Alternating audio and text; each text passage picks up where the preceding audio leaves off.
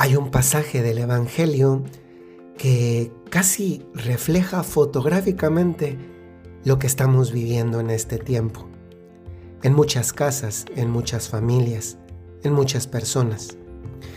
Me refiero a ese pasaje de Juan en el capítulo 20, versículo 19 en adelante, donde los discípulos están encerrados, no salen de su casa.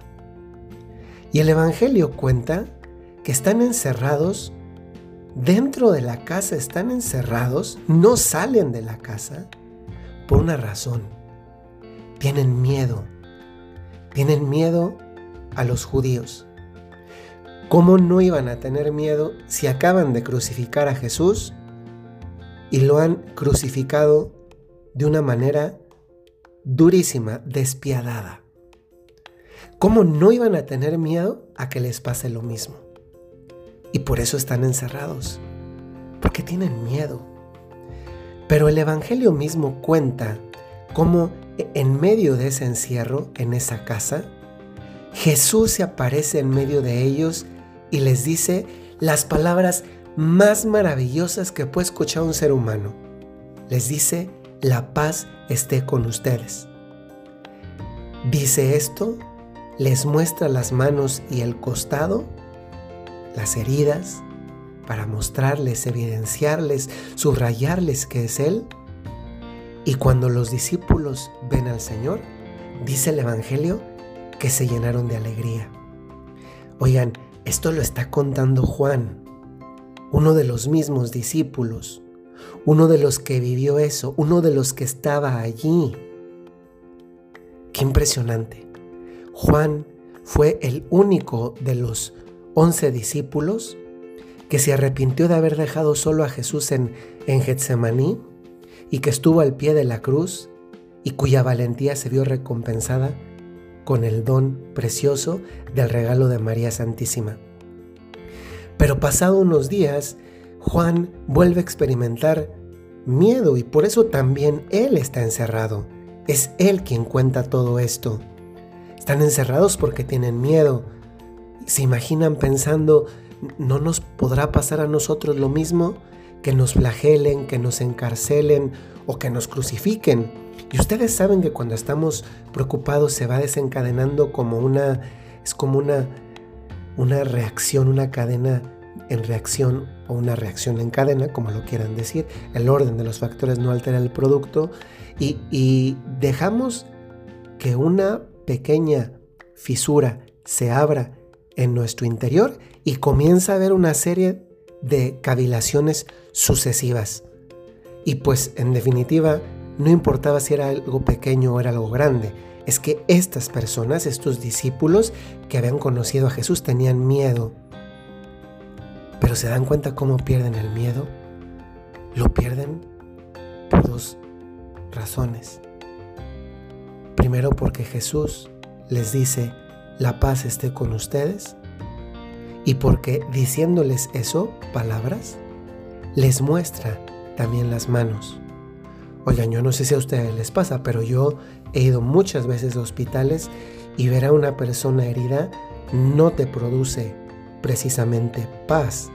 Al contrario, ¿cuántos no evitan ver personas lastimadas, heridas, porque pues como que quitan la calma, eh, sus heridas nos interpelan. De hecho, en muchas redes sociales están prohibidos subir escenas de heridos, muertos, etc. O te avisan, te anticipan diciéndote que estas imágenes pueden herir tu sensibilidad. Pues curiosamente aquí pasa lo contrario. Las heridas de Jesús no alteran, producen algo maravilloso.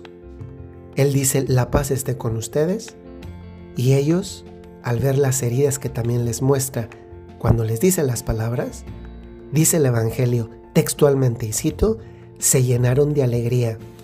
Es esa alegría que no te cambia el estado de las cosas. Es esa alegría que te hace avanzar incluso en medio de las cosas adversas que tiene la vida. ¿Y saben qué es lo maravilloso de esto? Que cuando Jesús nos dice algo, no nos dice las cosas como decires de esos que son como palabras vacías, como esas palabras que a veces decimos o escuchamos. Cuando decimos todo va a estar bien y no va a estar bien, porque no nos consta. Cuando Jesús dice, la paz esté con ustedes, no está expresando un deseo, está diciendo una verdad. Él es la paz.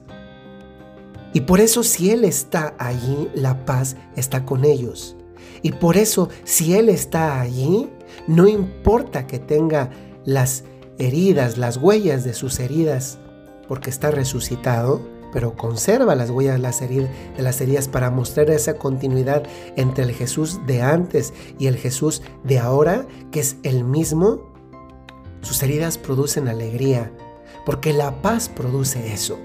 Y la alegría también genera valentía para ir adelante, que es justamente eso un valor tan necesario en nuestros días.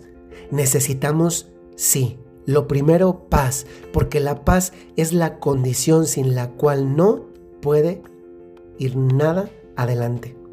Miren, en estos días hay miles de personas que tienen todo para vivir. Literalmente lo tienen todo. Económicamente hablando, una casa maravillosa, aire acondicionado, comida, pero no tienen algo que su dinero no puede comprar. No tienen paz. ¿Se imaginan a una persona que está viviendo una depresión? Podrá tener todo el dinero del mundo, pero todo ese dinero no le puede dar la paz que necesita en una situación de depresión. ¿Se imaginan un enfermo no de coronavirus, una persona podrá tener todo el dinero del mundo, todo, pero ni todo el dinero del mundo puede aumentar un solo segundo de vida, ni un solo segundo de vida, todo el dinero del mundo. Muchas veces ante los problemas, ante las dificultades, ante las enfermedades, lo primero, lo más esencial que necesitamos es paz. Y por eso es bello que el Señor hoy nos recuerde, la paz esté con ustedes, que no es la expresión exclusivamente de un deseo, sí, también es un deseo de Dios. Dios quiere que tengamos paz, pero también es la expresión de una verdad. Cuando Dios está con nosotros tenemos paz. Y esa paz produce alegría, independientemente de las circunstancias que estemos viviendo. Porque esa paz produce ganas de ir adelante da valor para seguir el camino. Si hoy tú necesitas fuerza para el camino, valor para el camino, alegría para el camino, acuérdate de esto que Jesús te dice a ti. La paz esté contigo, que como he dicho varias veces no es la expresión de un deseo nada más, es la expresión de una verdad. Dios quiere estar contigo. Y si no, tienes, si no tienes paz, pregúntate, si le has dejado al Señor estar a tu lado, si le has pedido, si le has implorado que esté a tu lado para que sea tu paz. Y si no lo has hecho, hoy es un buen día para comenzar. Soy el Padre Jorge Enrique Mújica. Saludo a todas las personas que se están sumando a estos audios de reflexión eh, diarios o casi diarios. Les invito a sumarse a alguna de nuestras comunidades en las redes sociales Basta buscar el nombre de quien les habla, Jorge Enrique Mújica, LC, Instagram, Spotify, Anchor, Facebook, Twitter, YouTube. No tengo seguidores. Yo junto a ustedes soy seguidor del único al que todos seguimos y que merece ser seguido, que es Jesús. Por eso esto es una comunidad, una comunidad de seguidores de Jesús. Que tengan muy buen día.